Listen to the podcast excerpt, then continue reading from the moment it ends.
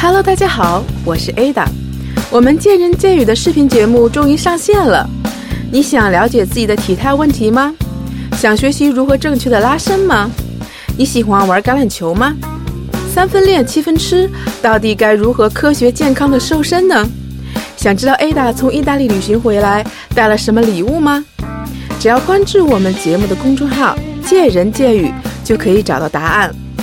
我们的视频节目会不断的更新，欢迎小伙伴们的关注和参与哦。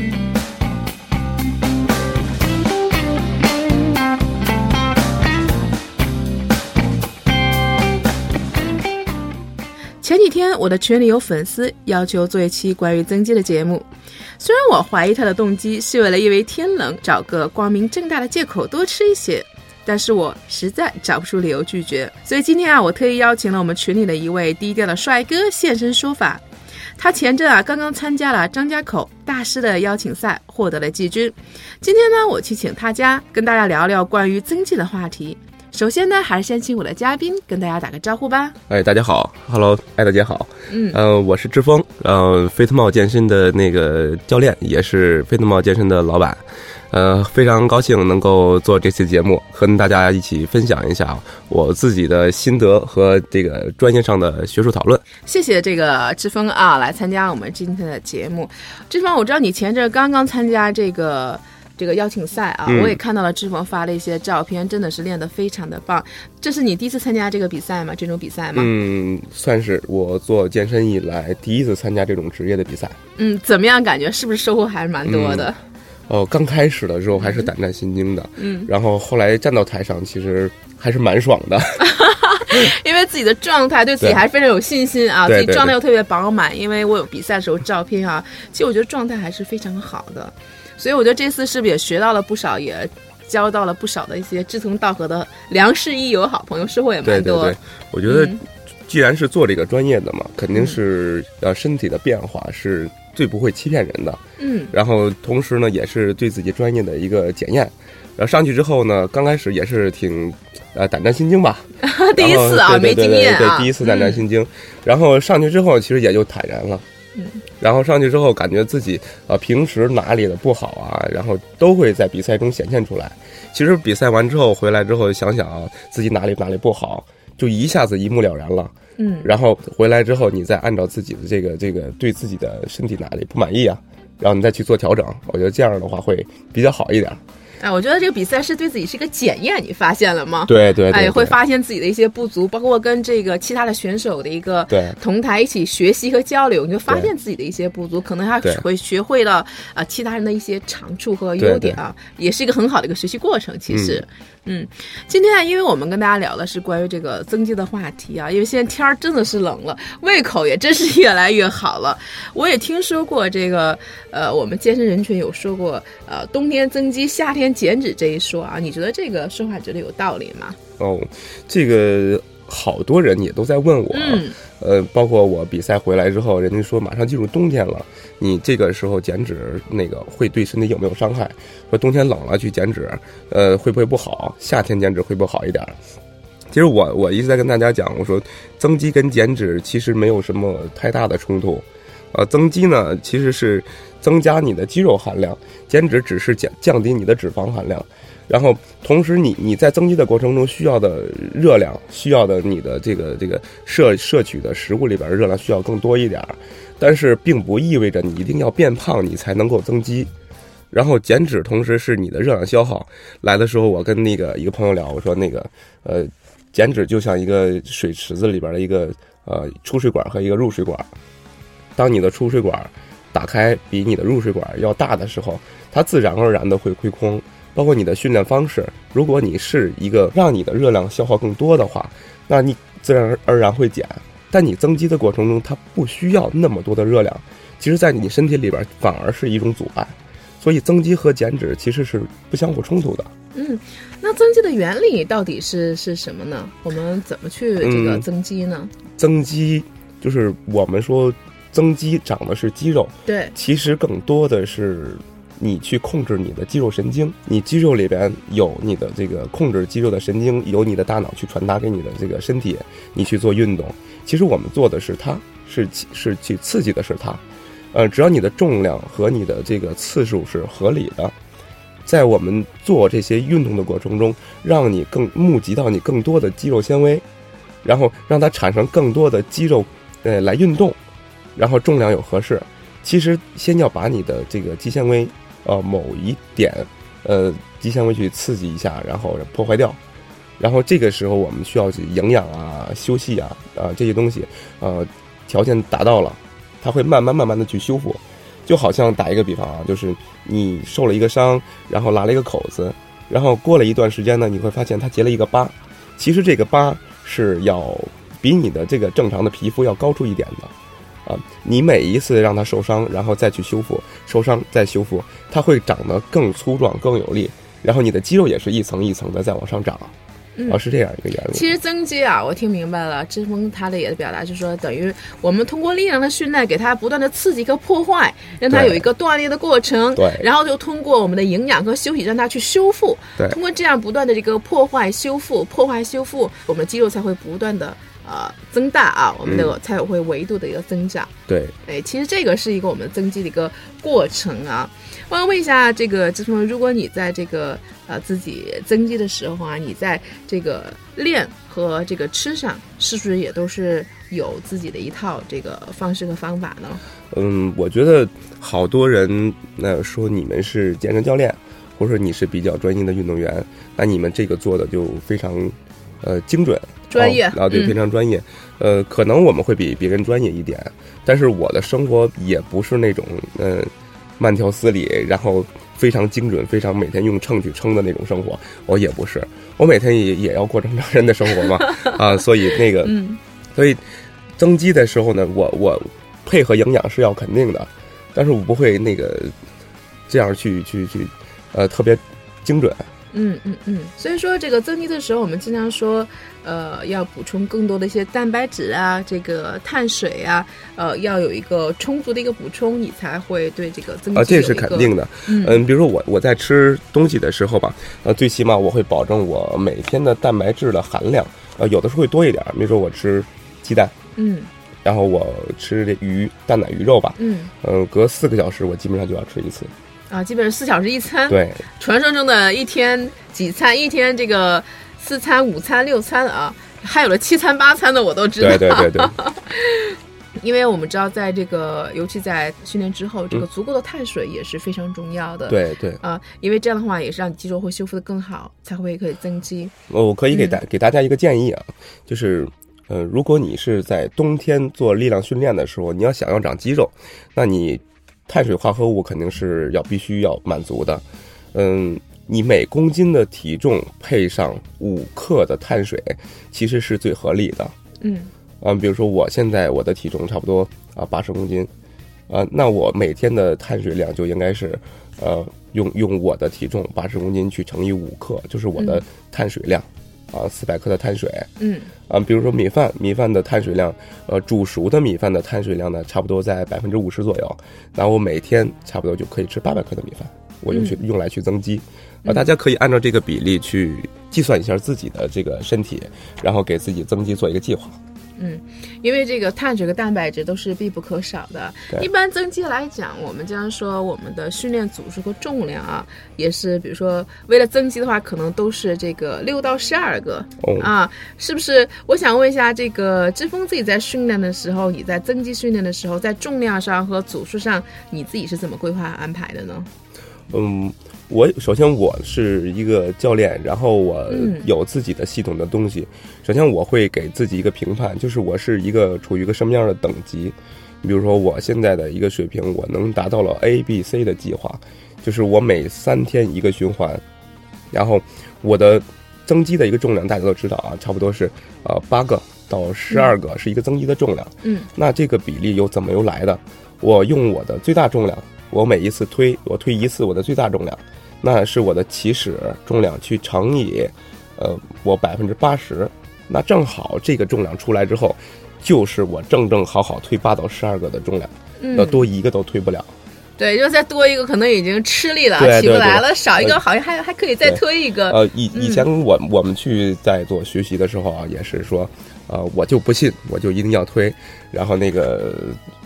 回来之后你去试一试，然后你会发现、哦，原来是真的是推不动了。我觉得这个就叫系统，就叫科学，嗯。因为不是我想要去努力推我就能推得动的，啊，它是根据你的身体的这个呃最大的重量去计算出来的，嗯，啊是非常精准的。所以大家比如说要增肌的时候，可以尝试一下啊，最大重量的百分之八十，你做到八到十二个，你看一看，对对对。啊、一定肯定是在这个范围之内，可能增肌是一个比较好的一个重量的一个选择。如果你推完了以后觉得，哎，我还有一劲，还能做那个几个，那估计肯定也不是你这个增肌的重量范围啊。，对对对，嗯。呃那就肯定是你的你刚开始测的对力量轻了，嗯。如果我我做了第一组，我做了十五个、二十个，那我后边再去做的话，那可能我就上不了那么大的重量了。其实增肌的话，那你就，啊，速度就比较慢了。嗯啊，所以说这还是一个这个科学系统的一个训练啊。那像一般这样的话，你会做几组？比如说八到十二个，一般做几组比较好？呃，如果我嗯我如果我是一个这个我的，如果我能推起我的体重的一点五倍，呃，这样的话，我差不多每个部位我会选三到五个动作，每个动作呢做三到五组。啊，做三到五组对。嗯，那比如说练胸、上胸，嗯呃，还有这个下胸、对胸都会然后每个部位练到三到五个动作，然后再练这个三组，对啊，三到五组，哦，基本上是这么一个安排，是这个意思。你还蛮专业的哈。因为我们的健身房很多人都这么练啊，尤其胸啊，大家嗯都是男孩子也比较重视胸的这个胸型和打造。呃，其实我建议呢，就是刚开始去训练的人，嗯、不要分得很清楚。呃，嗯像您这一个很很专业了，上中下都能分得很清。呃，你选一个推胸的动作，然后选三个不同的呃器械去做胸就可以了。嗯呃，如果你上中下都分得特别开的话，那你上胸练完，下胸练完，中胸练完，啊、每个一个动作就就完成了。啊、其实这样的话反而倒慢，反而会慢一点。反而会啊慢一些啊，所以大家还是要根据自己的不同情况啊、实际情况去选择你的训练方式。你也不能完全这个按照这个老司机的方式对对对训练，新手有新手的方法，老司机有老司机的方嗯法啊呃。有时候有体能上的差异嘛，就是如果你是一个专业的运动员，我的体能会非常好，那我可能做五组六组都不会累。哦，如果我是一个新手的话，我做了，你让我做五组啊，我做不动，就是做了四组我就已经很累了。那 OK，你做完四组之后，你就可以休息了，就不要再做了。增肌永远都是你的消耗一定要小于你的刺激，嗯，就是你消耗的越少，你的局部的肌肉的纤维刺激的越大，你的疼痛感越强，重量越小，你增长的就会越快。嗯嗯嗯啊嗯。所以说，它这个重量越小，增肌的话，一般我们不都要大重量吗？为什么说重？哦，这个是相对的，相对的，嗯嗯因为我在做推胸的时候，好多人为了追求重量，我能推到一百公斤，对啊，一百一百一十嗯公斤，啊，其实他推完了之后，他自己的胸有效有感觉吗？他都没有感觉，嗯啊，反而没有效果。如果你在正确的标准的动作之下，然后正确的呼吸、正确的匀速的这个频率，这个前提之下，你能推起来的相对比较大的重量，啊，是这个叫大重量，并不是说我一定要推绝对的重量是吧？不是的，啊不是的。我刚才听明白了这个志峰的意思啊。我们说这个重量不是绝对的大重量，就像我说的，动作的标准性永远是第一位的。标准的完成一个动作，要远远比你用不标准的完成一个大重量要好得多。对对对。所以说，我们还是要用一个相对的啊，能完成、能标准完成你这个哎动作的一个相对的大重量，对，是的，来完成个训练，反而会对你一个更有效啊。嗯我想问一下志峰，这个你自己一个私人问题，你平时吃一些补剂吗？比如像各种蛋白质啊、呃我氨基酸啊你会吃吗？我也会吃，这个毫不避讳啊。嗯嗯嗯，好多人说吃补剂就一定会就就把它当做药物类的，其实不是啊。呃，最简单的一个，好多人说吃这个蛋白粉吃多了会对身体有伤害啊说。上火呀，嗯对对对对嗯第一个是太高估补剂了，啊，因为补剂没有那么神奇，它只是辅助你的。嗯，比如说，呃，我训练完了之后会吃鱼虾。对吧？嗯、但是我没有条件去吃，就是我没有时间去做这些东西，嗯，或者是我我吃不了那么多，那我可以用它去代替。呃，蛋白粉呢，其实就是在牛奶的乳清里边提炼出来的一种提纯物，呃，没有想象的那么神奇。嗯啊，我自己也会去吃。我每天呃正常吃饭，我一天吃三顿饭，每顿饭里面会有蛋白质。然后正常我训练完了之后，我没有时间去做的时候，我就会啊来一勺去冲一下，然后喝进去。呃，效果呢，呃，其实跟你吃饭的效果是一样的。呃，不过我建议大家，如果你的饮食是比较合理和规律的话，啊、其实这东西是完全可以不用的。也可以，如果你可以饮食，可以自己控制这个蛋白质和这个足够的摄入量的话啊，其实你从食补中也是可以的。对对对除非像比如，你平时比较繁忙，工作又比较忙，又没有时间自己去，呃，有丰富的营养去跟得上你这个训练量的话，当然这个像这些补剂对你来说可能最简单、直接有效的一种方式了。对那对你来说也是个辅助作用。对，嗯，我那有个朋友啊，他会有个小的一个困惑，他本身我相信也有相当一部分男生啊都会有这样的一个问题，就是说他们本身呢是偏瘦。啊，然后本身就瘦体质，怎么吃也不胖，可能就是呃肚子上会有点肉，其他四肢都是比较偏瘦的啊，而且很难去呃增肥。他想问一下，我们这种瘦人怎么去增肌呢？呃，这里我也想问一下志峰，你在这方面会有一些什么样的好的建议吗？哦，瘦人增肌，嗯呃，首先要找到消瘦的原因吧，因为我身边呃瘦人增肌的人还挺多的。嗯嗯、我有一个朋友一百，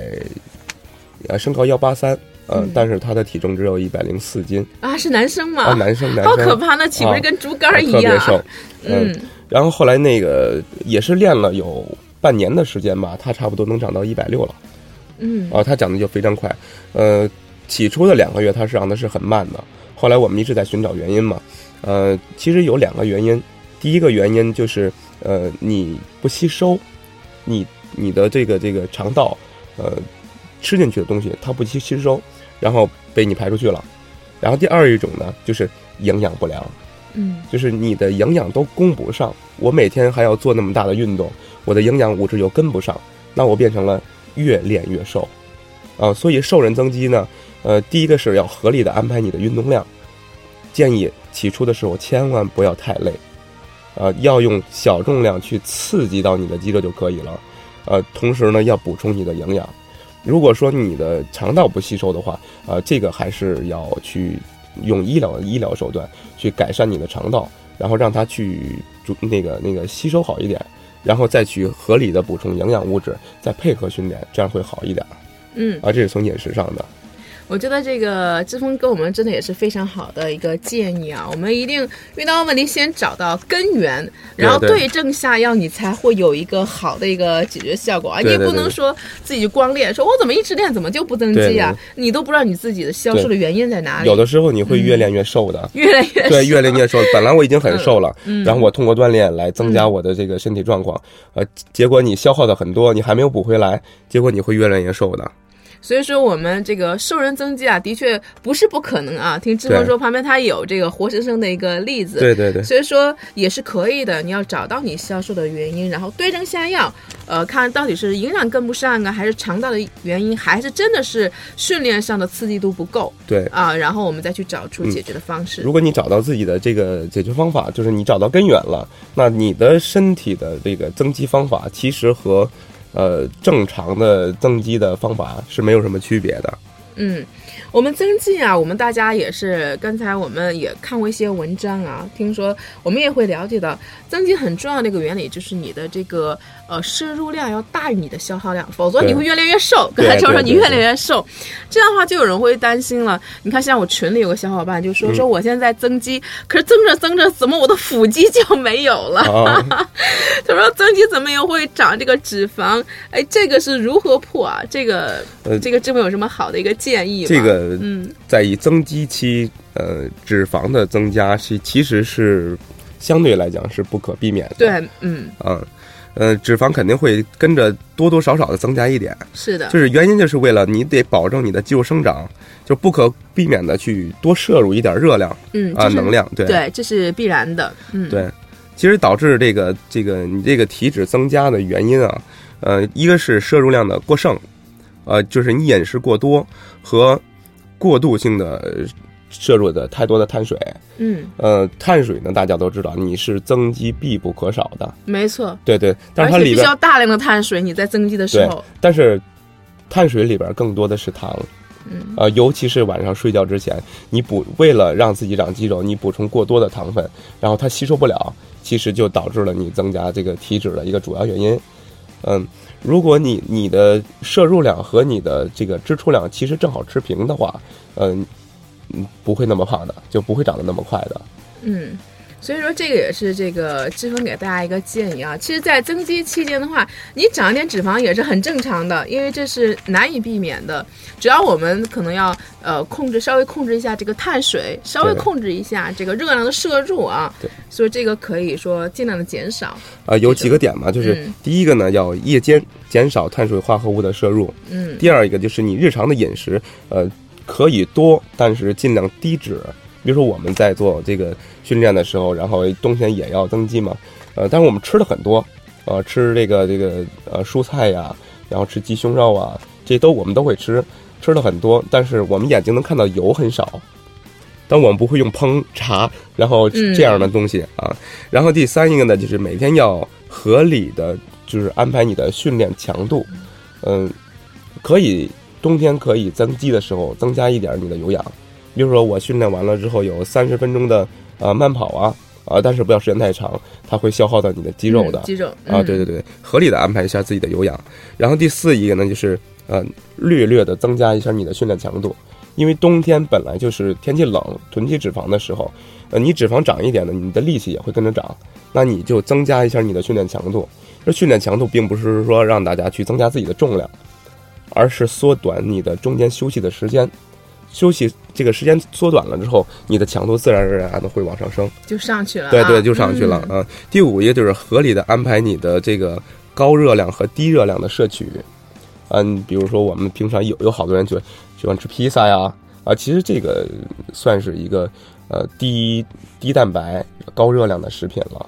还有昨天我们我们在讨论爆米花这个东西，嗯。呃呃，差不多我们去去看电影，一个对啊，女生肯定要爆个爆米花，而且它那个你越吃越多，停不下来，因为它太好吃了，你根本停不下来。爆米花一桶，我们看了看那个那个呃含量嘛，热量，差不多一桶下来的话，两千一百多卡，好恐怖！两千一多一百多卡的话，相当于我这个人的身体素质，呃，一天的消耗量。消耗量。对你吃两桶，那你必须要长了，肯定要长肥肉你不。长谁长是吧？对对对对对，所以这个饮食上还是有控制的。刚才这个志峰在节目当中有提到一点啊，说其实这个你说增肌和减脂不是完全冲突的，那你的意思是不是说增肌和减脂它是可以同步进行的？因为这个也是这个健身的很多一些朋友啊，包括我看过很多一些文章都一直在讨论的这个减脂和增肌到底能不能同步进行？我也想问问这个志峰，你自己啊，你自己有没有体会过，就是有没有体验过尝试自己减脂和增肌同步进行？你给大家来分享分享。嗯，呃，我那我拿自己举例吧，嗯，是吧？好，嗯，增肌和增重要区分开，这是两个概念；减脂和减重这是两个概念，一定要区分开。呃，我在今年的四月份的时候，我的体重大概在八十五公斤，呃，然后我在比赛的时候，大约在十月初，呃，差不多有四五个月的时间，呃，我的体脂，我的脂肪含量其实降了有呃百分之十到百分之十五左右，呃，我的体重其实是没有什么变化的，但是我的腹肌出来了，然后我的肩变宽了，我的肌肉含量变高了，但我的体重没有下降。那你说这个是我有有没有什么变化？嗯，算是变化吧。那当然，对，所以说增肌和减脂能不能同时进行？那增肌我们增加的是肌肉含量，然后我们在增加肌肉含量的时候，我们要做运动，在做运动的时候，我们本身就需要消耗热量，然后我们这个时候就本来就应该用你体内的脂肪调动起来的热量去供给你运动去增肌。你增肌的同时，本来就已经在减脂了。然后减脂和增肌能不能同时这个这个运行？那如果我是总是做跑步啊，嗯，有氧，有氧啊、啊，大家都知道啊，这个有氧。如果你总是做有氧的话，那我的肌肉和我的脂肪同时都会掉。然后我给打了个比方，就是一个大的可乐瓶变成一个小的可乐瓶 啊，其实其实你的体重变化了，嗯，但是你并没有有实质性的身材上的改变，呃，所以呢，呃，我建议的是，你可以做一些个呃间歇性的训练啊，或者是抗阻训练啊，就是力量训练，啊，可以做做这个这个东西，然后呃把你的运动时间和运动强度啊调整一下。其实增肌和减脂是可以同时进行的，啊，这个也也不存在说可不可破的事，就是你在增肌的时候，它自然而然的会减脂，只要你的训练强度和时间够，呃，所以要调整你的训练时间和训练强度就可以了。嗯，那实际上这个志峰也通过自己啊自己的一个感受啊，他觉得其实可以，呃，同时实现这个目标的。我觉得这也是我们这个听众小伙伴们的一个福利啊。但是志峰也强调了，他是也是要经过一个科学的一个方式和方法，不是盲目的啊，你就可以去完成，也是要有一定的科学，讲究一定的方法，你还是可以能够同时达到这个效果的。但是我特别想问，相对来这个呃减脂来讲啊，呃，我发现这个增肌还是比较难的，因为减脂像我们好像一般通过一些有氧啊，包括一些饮食的控制啊，嗯我们好像减脂还是可以达到我们自己的目标，但是这个增肌啊，我觉得。真的不是一件特别容易的事情，嗯尤其是女生哎。所以当我看到这个女生能够把肌肉啊练得那么好啊，线条包括各方面能练得很好的话，我觉得她一定付出了更多的一个努力。对对对，所以我想问一下，怎么增肌怎么就那么难呢？你比如减脂，嗯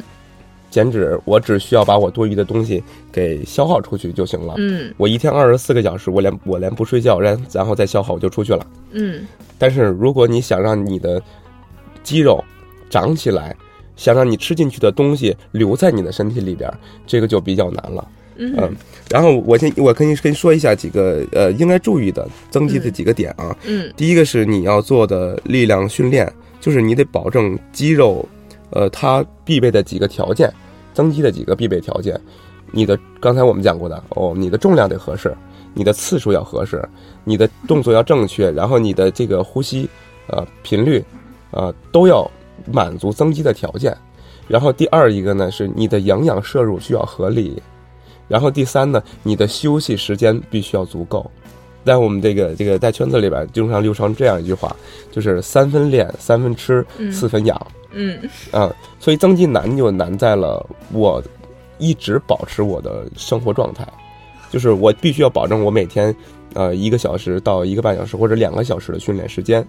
第二一个是我训练完了，我破坏掉了，然后我还要需要必须要保证我的营养摄入，我的碳水量摄入够不够，我的蛋白质摄入量够不够，我的膳食纤维摄摄入够不够，然后这些东西全都足够了，满足了之后，然后我晚上的休息时间够不够？所以它难就难在了整个的生活状态拉的时间就比较久。有很多人增肌练完了之后，他是只补充一次就不补充了，而说我喝蛋白粉，我吃补剂或者是我吃鱼虾，我训练完了之后我吃一次，我就不吃了。然后因为我觉得我不训练的时候吃对身体不好，其实不是的。你训练完了之后，你你接下来的二十三个小时或者二十二个小时，你的身体都会在不断的变化之中。如果你不摄入足够的营养，那你这个时候消耗的就比你支出的要多了，那就变成减了，就不是增了。所以你在每隔一段时间都要补充一次。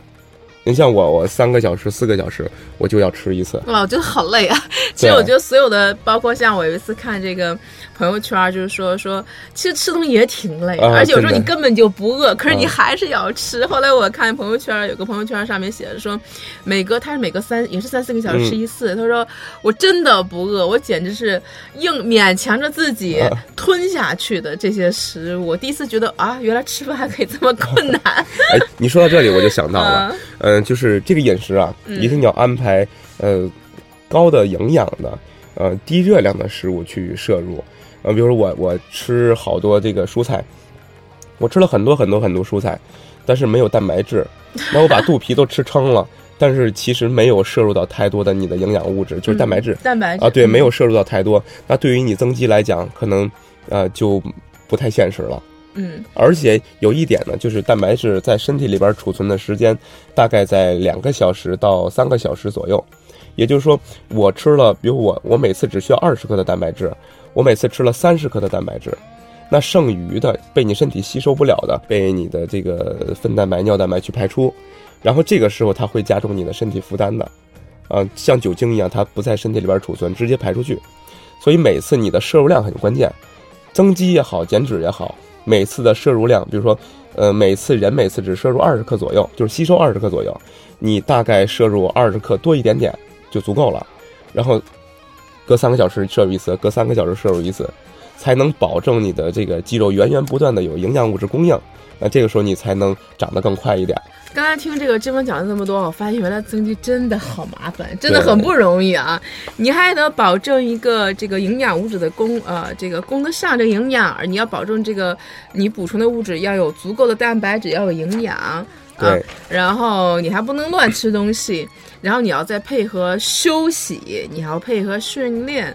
啊，还不能这个吃太多，又不能吃太少，嗯，所以的确是要增肌的话，你可能要付出的这个时间、精力和和心思啊，可能花的要更多一些，对对。所以相对于这个呃减脂来讲，它的确难一些。所以大家啊，增肌都是以年论的，大家不要想练一一两个月、两三个月，觉得我怎么还没增肌，我怎么没变化？其实不是的，真的是以年来论的，对对对对，你才会慢慢的看到你自己这个变化。对，所以大家还是要有一。一个这循序渐进的啊，给自己身体一点时间，不可能急于求成的。它真的是一个呃需要时间毅力这么一个过程。哎，我记得有一期，嗯，我我们这里的一个女教练来这里边做节目啊，嗯，当时她也在说这个这个呃动力的事儿。好多人把这个减脂当成了一个外驱动力，我为了什么什么而去减肥，为了什么什么而去增肌。其实我觉得你喜欢这个东西，把它当做你的生活状态，我觉得你的身材就会自然而然的改变了。嗯，我觉得这个非常好。对，我觉得这是一个心态。对，就是你的思想决定了你的行动。当你把它作为一个生活常态的话，我相信这人生活也差不了，因为你会不由自主的去规范你的作息啊，你的饮食，包括你的一些所有的一些，好像你所有的一天的二十四小时，你都会有这么一个意识和有规律的去做，所以说也不会差到哪里去的，也不会说经常暴饮暴食，然后乱吃东西啊。作为女性来讲，是不是这个肌肉也是非常重要的？所以说女性也不能完全去去跳跳操啊，呃，完全去这个总想着减肥啊。其实女性增肌对女性来讲，是不是也是有非常好的一个好处呢？嗯，当然了，呃，其实好多女孩儿呃不喜欢做力量训练，呃，第一个呢是觉得枯燥无味，第二一个呢是觉得啊，我不想练成很大的肌肉块，那样太难看了。呃，在这儿呢，我想我也想跟大家说一句，其实增肌并没有大家想象的那么简单。嗯，大概每次你每次训练的时候能长头发丝儿这么大的一个肌肉就已经很了不起了。呃，肌肉的好处呢，就是它能够提高你的新陈代谢。好多女孩为了不吃东西去节食去减脂，那我告诉大家的就是。你可以通过增加你的肌肉含量，增加你的肌肉密度，然后让你的新陈代谢加速，那你就不就可以，呃，满足自己的一点点的口腹之欲了。嗯，孩子也是要适当的做一些呃力量性的训练，没关系的，对你的好处绝对是大大的啊！不要这个。回避这个力量性的一个训练，对，因为好多人喜欢，就是担心自己变成那个像男孩子一样那样，呃，这么这么力量性嘛。其实不会的，呃，因为这个增肌啊，它需不不光需要你的训练，还需要你的体内的一个啊雄性激素啊啊这样一个东西。但是女性的雄性激素呢，是男性雄性激素的二十分之一，所以你要想练成。呃，肌肉很很大块的话，那你需要比别人付出二十倍的努力，你才能达到。所以你不用担心自己会变成肌肉女，不会的。但是如果你把自己的肌肉密度练高一点，就是能让你的肉瓷实一点啊，那这个时候你的好处就太多了，它就会不断的去提高你的新陈代谢，尤其是女孩，新陈代谢加速，能够让你延缓青春。啊，这是最简单的一个，然后还有呢，就是它能够增加你的骨骼密度，降低你的骨质疏松啊，尤其是女孩儿，嗯，还有可以减少你的肌肉酸痛和这个呃背部酸痛，嗯，有好多人长期的保持一个姿势不动，呃，我我工作忙啊，然后我的这个呃长时间久坐呀，时间久了我肌肉都会僵硬。那我做一些这个力量训练的话，让我的肌肉更有弹性，其实是对你的身体一个呃疼痛度的缓解，呃，包括女孩子做一些家务啊，或者抱孩子呀，其实这都有好处的。嗯，关于这个力量训练这方面的话，呃，志峰还有没有什么其他的需要补充的？跟我们大家有一些什么重要的呃注意事项的吗？嗯。注意事项的话，就像艾大姐刚才说的啊，嗯，其实这个东西是一个心态上的一个呃持久的呃保持啊，并对对，这是这样。一个过程。这并不是说我在短时间能够达到的，嗯。所以唯一的注意事项就是大家保持好心态，然后把它当做是自己生活的一部分，然后每天让它进入到你的生活里，每天坚持去做，你会发现一年两年，你的身材和身体健康程度都会有一个很大幅度的提升。嗯，我觉得非常棒啊！我知道志峰现在是在这个飞利茂工作室啊，然后也是带一些学员，能不能跟我们大家聊聊你的工作室？如果大家有什么兴趣的话呢，可不可以到你的工作室，会有一个什么样的体验呢？能不能跟大家去聊一聊？嗯，当然当然可以了，因为我们现在，因为我我是自己也喜欢练嘛，之前又是职业运动员，然后包括我跟我一起做工作室的几个教练，我们一起也都是合作的，因为我们特别喜欢特别喜欢练，嗯然后每天呢就就想着自己按哪里不满意啊，我要每天去调整一下。就我们这个工作室其实是做一个呃比较有针对性的、有专业性的一个工作室。然后，当然了，我更希望大家能够去跟我们去交流和参观，嗯呃，这非常非常欢迎。呃，我们这个工作室呢，就是把它分成了几类。第一个类呢，就是刚才大家聊的，就是增肌类的。嗯嗯，而且有几个教练他也在打比赛，然后当然也拿到了非常不错的名次。我觉得这个是对自己的一个呃检验吧，身体啊，对对，嗯检验和肯定，就证明你的这一套的理论和系统的训练方法它是没有错的。嗯呃，是大众的审美是比较认可的。嗯然后第二一个呢，就是减脂类的，呃，有专门负责减脂的教练，然后去给你做减脂，嗯根据你的这个身体的呃体重啊、体质啊和你的体脂的这个数量啊，然后给你去安排合理的训练方式。当时我跟那个我几个教练在聊，说，呃，教练的意义在于什么？教练的意义就是你能让会员，呃，吃更少的苦，能够达到更好的训练效果，那你的存在就有意义了。啊、嗯我觉得呢，呃，听起来这个呃，志峰也是跟几个志同道合的好朋友啊，对对对一起做的这个工作室。我们这工作室在哪里呢？在北京的朋友，呃，嗯有机会可以去体验一下。我们的工作室呢，在朝阳，北京朝阳区的西大望路珠江帝景，呃，在 B 区的二十号楼幺零三。呃，希望有这个志同道合的朋友，或者是有希望，呃，愿意去改变自己身材的朋友，可以跟我们一起交流讨论。嗯，今天啊，非常感谢志峰做客我们的节目啊！如果你也想跟他一样，在这里跟全国甚至世界各地的小伙伴分享你的健身理念，可以搜索我们节目的公众号“健人健语”，加入我们吧。在北京的小伙伴们，如果你也想去志峰的工作室去体验一下，心动不如行动，赶紧去看一看吧！再次感谢志峰做客我们的节目啊！我们的这期节目到此结束，我们下期不见不散吧！